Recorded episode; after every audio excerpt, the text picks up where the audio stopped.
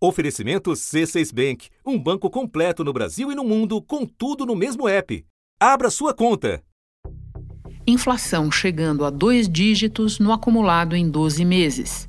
Hoje eu faço é, um terço da compra que eu fazia seis meses atrás. E a 0,87% apenas em agosto, a maior taxa para o mês em 21 anos. Eu comprava peito de frango por R$ reais o mais barato agora é 13, 14. Pode até chegar com uma lista, mas você vai sair nem a metade dela você conseguiu. Já o PIB recuou 0,1% no segundo trimestre, com tombo dos investimentos, do agro e da indústria. Nós tivemos um atraso nas chuvas aqui já no plantio da soja, o que consequentemente afetou, né, atrapalhou a nossa safrinha de milho, o que acarreta numa menor produtividade. Se olhar principalmente na indústria automobilística, tá? É Está né, faltando aí algumas peças, chips para montar os carros. Fora os sinais de que pode piorar. Eu ando bastante na região aí, a gente vê que os rios estão cada vez mais ralas as águas. Piorará em outubro e novembro, que é o período em que fica mais quente, os níveis dos reservatórios vão estar muito baixos, existe um risco de ter blackouts, apagões. Só que o mercado financeiro, os investidores, eles trabalham com expectativa. A grande dúvida é como que será nas próximas semanas o comportamento do presidente. Tem muito mais fatores de riscos para segurar a economia do que para impulsionar, por isso que traz preocupação. Analistas passam a contemplar a possibilidade de uma combinação persistente e perversa atividade anêmica e preços escalando. Temos na economia real, na economia de verdade, na economia produtiva, nós temos esse cenário, que é inflação alta, juros altos, dólar caro e PIB, economia, eh, atividade econômica reduzindo. Da redação do G1, eu sou Renata Luprete e o assunto hoje é estagflação o que aproxima o país desse cenário e quais os riscos associados a ele. É o que eu vou conversar com Silvia Matos, coordenadora técnica do Boletim Macro do Instituto Brasileiro de Economia, o IBRE, da Fundação Getúlio Vargas. Segunda-feira, 13 de setembro. Silvia, vamos começar com o verbete. Pode explicar para os leigos como eu o que define estagflação na literatura econômica? Você tem um crescimento muito baixo, né? Não chega a ser uma recessão, não chega a ser queda do PIB, mas é um crescimento praticamente estagnado, então vem o nome estagnação, né? O momento da economia está estagnada, não tem crescimento né, mas também não está numa recessão. Mas ao mesmo tempo, né, se não tem crescimento econômico, deveria também, né, intuitivamente, se você não tem crescimento, você também não teria inflação. Mas não, é um momento que, apesar da economia não estar crescendo, a inflação está muito elevada, né, e muito pressionada com riscos, né, de você perder, enfim, a previsibilidade da inflação. Eu acho que esse é um ponto importante. Então é um casamento muito negativo, né, da economia não reagindo e ao mesmo tempo uma inflação muito elevada. Silvia, numa entrevista por esses dias ao jornal Valor Econômico, você disse que o nosso quadro de estagflação já está configurado, mas que não seria uma estagflação tradicional. Pode explicar a razão disso? Porque, primeiro, né, esse momento da economia brasileira não está crescendo no agregado, a gente observou isso no trimestre passado, né, o PIB praticamente estagnado, né, recuando muito pouco, e provavelmente nesse terceiro tri. E nessa conta, ficamos no negativo no segundo trimestre queda de 0,1% na comparação com os três primeiros meses do ano. Número abaixo do que o mercado esperava. Numa comparação internacional com outras 47 economias que já divulgaram o resultado do PIB, o Brasil ficou atrás de 37 países. Mas agora, né, é uma situação de muita heterogeneidade entre os setores, né? Agora a gente vê a indústria muito negativa, a agropecuária e uma desaceleração do consumo de bens, né? E as famílias voltando a consumir serviços, né? E a gente tem que lembrar que a crise ela foi causada por uma pandemia, né, que afeta principalmente o setor de serviços, né, que é um componente do PIB que a gente, né, estuda as recessões, ele historicamente ele tende a ser mais resiliente, né, em períodos de recessão. Em geral, a indústria indústria que é muito afetada. E, não, e nessa pandemia foi o setor de serviços. Os salões, os bares e restaurantes, o comércio como um todo, além de atividades imobiliárias, financeiras e o transporte, estão dentro do setor de serviços. Com o avanço da vacinação e o fim de restrições de circulação, Se esperava um crescimento melhor nesse setor, mas a alta foi de apenas 0,7%, a mesma que nos gastos do governo. Mas isso foi insuficiente para compensar resultados negativos da economia. São setores intensivos em trabalho, são setores relacionados às famílias, que a gente chama serviços prestados às famílias, entre eles temos a alimentação fora de casa, hotelaria, entretenimento, por exemplo. E agora, né, com o avanço da vacinação e com o aumento da mobilidade, a gente pode voltar a consumir serviços. Então, nós estamos observando sim um crescimento desses setores que ainda estão, digamos, defasados, ou seja, é quase um crescimento automático, né? Ele deve continuar, na minha visão, pelo menos este ano. Mas, como o orçamento das famílias está bem apertado, então nós não temos um resultado muito positivo, né? O resultado líquido, que a gente pode dizer no curto prazo, é uma troca. Aumenta o consumo de serviços, mas a gente vai ter que reduzir a demanda por bens. E é isso que está ocorrendo. Então, no, no, líquido, né, a economia, né, no agregado, ela fica muito próximo de zero, apesar de a gente ter setores crescendo e outros né, recuando. Silvia, quando você fala da pandemia, nós lembramos que outros países também foram afetados por problemas como esses que você descreve. Agora eu te pergunto, o que é que existe de específico na nossa situação? Por que, que nós encontramos mais dificuldade do que outros países para recuperar a atividade? Essa é uma pergunta muito importante, porque tem efeitos globais, né, podemos dizer assim, comuns a todos os países. Em todos os países tivemos isso, né, e a recuperação, como ela é heterogênea, ela acaba também sendo muito inflacionária. A gente tem visto inflação no Brasil e inflação no mundo. Mas por que aqui é diferente? Né? Porque aqui está sendo mais severa essa dificuldade da recuperação. Eu gostaria de destacar talvez dois motivos aqui importantes. O primeiro é a taxa de câmbio, porque uma parte dessa inflação ela ocorre por fatores globais, que a gente chama esses bens transacionáveis, os bens industriais, eles sofrem, enfim, um aumento de demanda, o mundo todo demandando mais esses bens, e a oferta não consegue reagir, e a oferta também é afetada, a produção também é afetada pela pandemia. Então, digamos assim, a oferta não acompanha a demanda, logo temos inflação nesse grupo. Só que aqui no Brasil, né, claro, o preço de um bem como esse, um bem né, industrial, ele depende desses insumos importados, a gente chama bens comercializáveis, então ele depende dos preços internacionais, porque nós podemos exportar e importar, mas depende também da conversão né, para a taxa de câmbio para real. E aí que é um fator que agravou bastante a situação brasileira. O dólar, por outro lado, subiu, não alcançou aquele patamar de quarta-feira, mas bateu agora em R$ 5,26, uma alta de 0,82%. É unanimidade entre os economistas que a alta do dólar está diretamente relacionada às tensões políticas aqui no Brasil mesmo. E nesse aspecto, o cardápio é variado. Os analistas apontam os ataques do presidente ao judiciário, o clima antecipado de disputa eleitoral e o risco fiscal. E é isso tudo que está fazendo com que o real sofra mais comparado com outras moedas de países emergentes. Porque a nossa taxa de câmbio, com todas as nossas análises, deveria estar mais apreciada, ou seja, amortecer esse choque internacional. Porque a gente está num momento, né, a gente passou um momento muito importante de muita liquidez mundial, o mundo crescendo, as commodities subindo, mas o nosso câmbio não apreciou como outros momentos. A gente consegue explicar né, que o governo, né, a situação né, brasileira, né, do, dos nossos desafios, contribui para uma maior o que depreciação cambial. E isso faz com que os nossos problemas né, inflacionários fiquem ainda mais severos. E mesmo agora, né, o Banco Central subindo juros, né, você conseguiria imaginar, poxa, os investidores vão voltar, né, eles vão ficar interessados em ter algum retorno, mas não.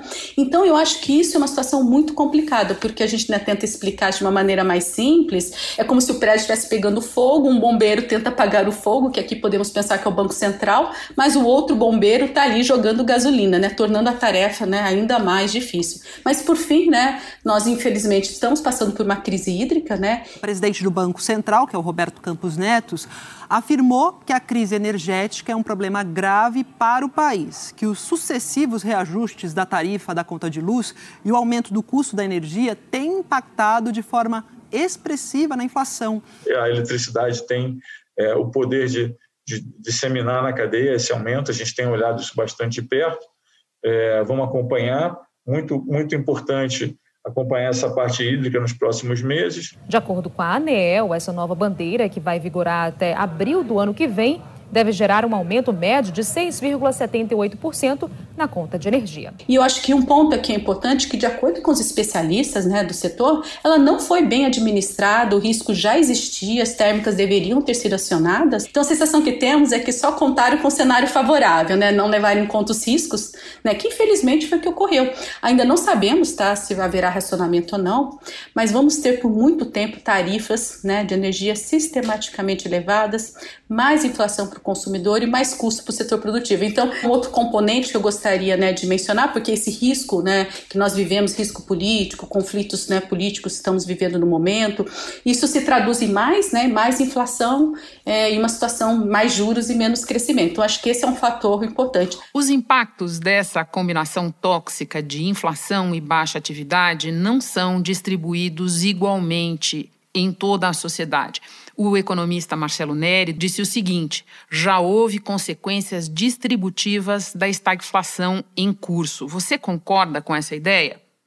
Com certeza. É, o lado né, da pandemia, além né, do lado né, da, da, tragédia sanitária que vivemos, ela também é uma tragédia social. O começo né, da pandemia ocorreu no momento da economia brasileira muito ruim já, né? Um crescimento baixo, um mercado de trabalho já enfraquecido, com uma taxa de desemprego alta e muita informalidade, né? Que é, são trabalhadores né, sem nenhum esquema de proteção social ou seguro de renda, né? A gente ficou os, os famosos invisíveis, né? Pela ótica dos programas programas sociais e a pandemia mostrou né, a necessidade de fazer programas de distribuição de renda para esse grupo. E a pandemia afeta muito mais um trabalhador informal e pouco escolarizado. Né? Então, apenas para dar uma dimensão dessa tragédia, né, a queda do emprego informal no ano passado foi três vezes superior à queda do emprego né, que ocorreu no setor formal. O Brasil fechou o segundo trimestre com 14 milhões e 400 mil pessoas em busca de trabalho uma leve queda na taxa de desemprego, só que os motivos são o crescimento da informalidade e dos trabalhadores por conta própria. Nesse caso, tivemos recorde. Em um ano, quase 5 milhões de brasileiros viraram trabalhadores informais.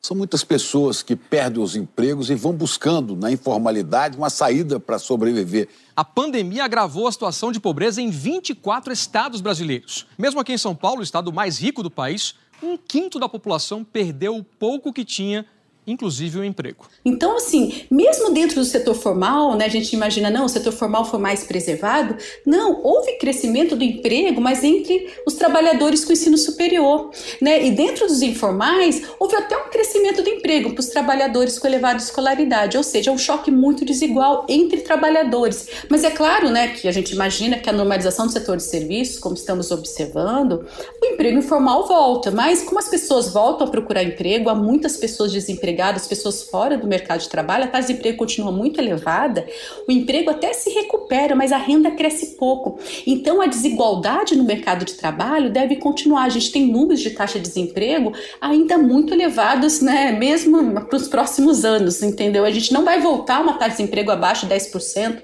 não conseguimos imaginar no, no futuro próximo. E aqui novamente, né, a gente tem que ressaltar, dado que a tragédia, né, da pandemia, ela é, ela tem um efeito social devastador, entre os trabalhadores, né, como eu mencionei, a recuperação agregada da economia, né, ela não, ela não, ela não resolve totalmente esse problema, né? Então o mundo que emerge, né, ao longo desse final dessa pandemia, nesse pós-pandemia, também faz com que haja uma demanda por políticas sociais e mais atuação do Estado. Isso também é um movimento global e com certeza os países, né, em desenvolvimento, com muita informalidade, como é o caso do Brasil, México e outros países, a situação é ainda mais dramática. Você mencionou há pouco o bombeiro numa situação dessas, que é o Banco Central. E toda vez que a gente vive uma situação como a de agora, inflação e ao mesmo tempo atividade fraca, você sabe, vem à tona o debate sobre é, a necessidade ou não, o imperativo ou não, até onde elevar a, as taxas de juros, dado o efeito perverso disso. Qual é a tua avaliação a esse respeito? A gente poderia assistir a alguma coisa nos próximos meses que não fosse a escalada contínua da taxa de juros? Olha, infelizmente, o quadro que a gente vive no momento, né, num contexto de muita incerteza e muito causada, né, pelo lado né, do executivo, né, da política fiscal, da incerteza política, né, a gente tem indicadores que mostram isso e contamina, né, as expectativas inflacionárias. Então acaba gerando que esse choque inflacionário que poderia ser mais, né, mais localizado, mais temporário, ele acaba sendo mais permanente, né? Então, isso desancora as expectativas, né? Isso cria mais risco. Infelizmente, o Banco Central, ele é o único instrumento que ele tem, né? O Comitê de Política Monetária do Banco Central subiu pela quarta vez seguida a taxa básica de juros da economia brasileira. A alta dessa vez foi mais forte, de um ponto percentual. Isso elevou a Selic para 5,25% ao ano. O comitê também já sinalizou que vai voltar a subir os juros em um ponto percentual no próximo encontro. Só que, novamente, né, o Banco Central tem voltado a fazer alertas em relação a isso, que se a gente continuar com esses riscos fiscais, essa incerteza que estamos vivendo, o custo será mais alto, né? E, infelizmente, não há muito forma de combater a inflação. Nós poderíamos ter, no cenário com menos incerteza, uma valorização cambial, né, compensando em parte né, esse choque externo e gerando muito mais, enfim, previsibilidade e, enfim, a gente não teria talvez necessidade de subir tantos juros e a gente não teria tanta inflação, porque a inflação também tem um efeito desigual entre famílias, né? As famílias mais desfavorecidas têm um peso maior de alimentos, os alimentos estão sofrendo um impacto muito severo. Os números do IBGE mostram que a inflação é ainda mais alta para quem ganha menos. O índice que mede o custo de vida de quem recebe até cinco salários mínimos foi de 0,88% em agosto. Nos últimos 12 meses, o INPC já chega a 10,4%. O óleo de soja subiu 84% em 12 meses. O tomate, 43%. Arroz, carnes e açúcar tiveram aumentos de mais de 30%. Feijão preto, 19%. Leite longa-vida, 11%. Macarrão, 10% mais caro. E ainda tem que cozinhar com botijão custando 29% a mais. A energia elétrica, outro banho de água fria. Na hora de abastecer, o etanol ficou 57% mais caro. Gasolina e diesel, mais de 30%. O mais importante aqui é ressaltar o papel da política fiscal, o papel do executivo na condução também das expectativas inflacionárias. Silvia, para terminar, o que você descreve para nós é um novelo muito, muito cheio de nós.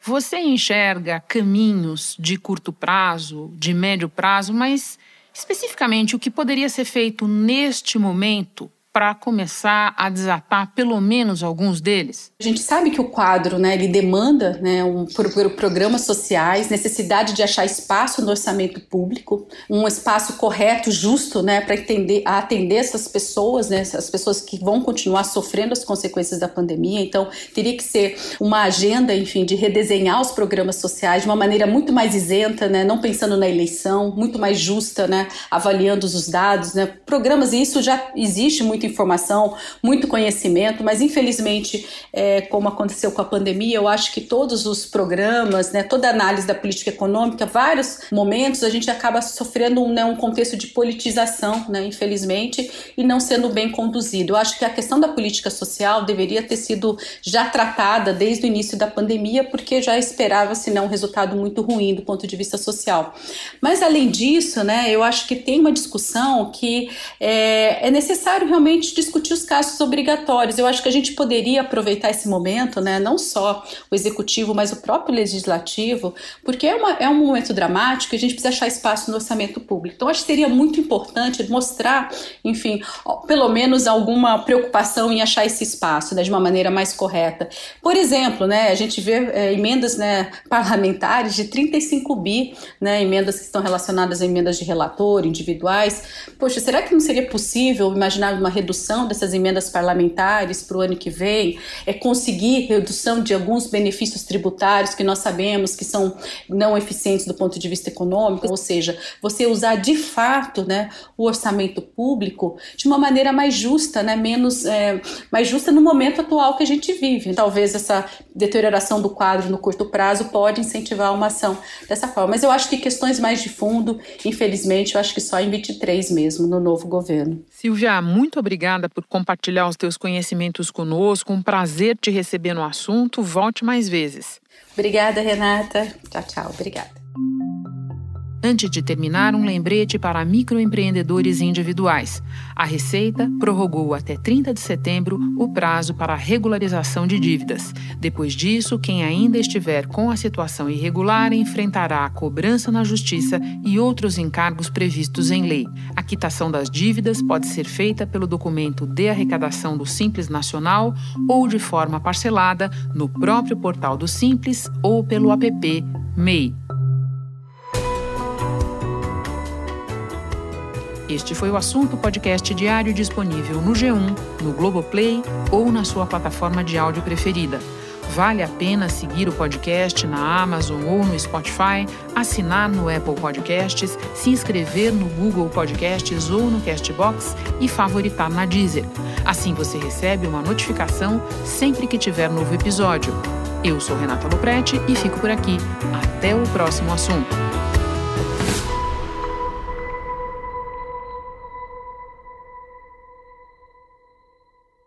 Você no topo da experiência financeira que um banco pode oferecer. Escolha um banco completo no Brasil e em qualquer lugar do mundo. Abra sua conta no C6 Bank.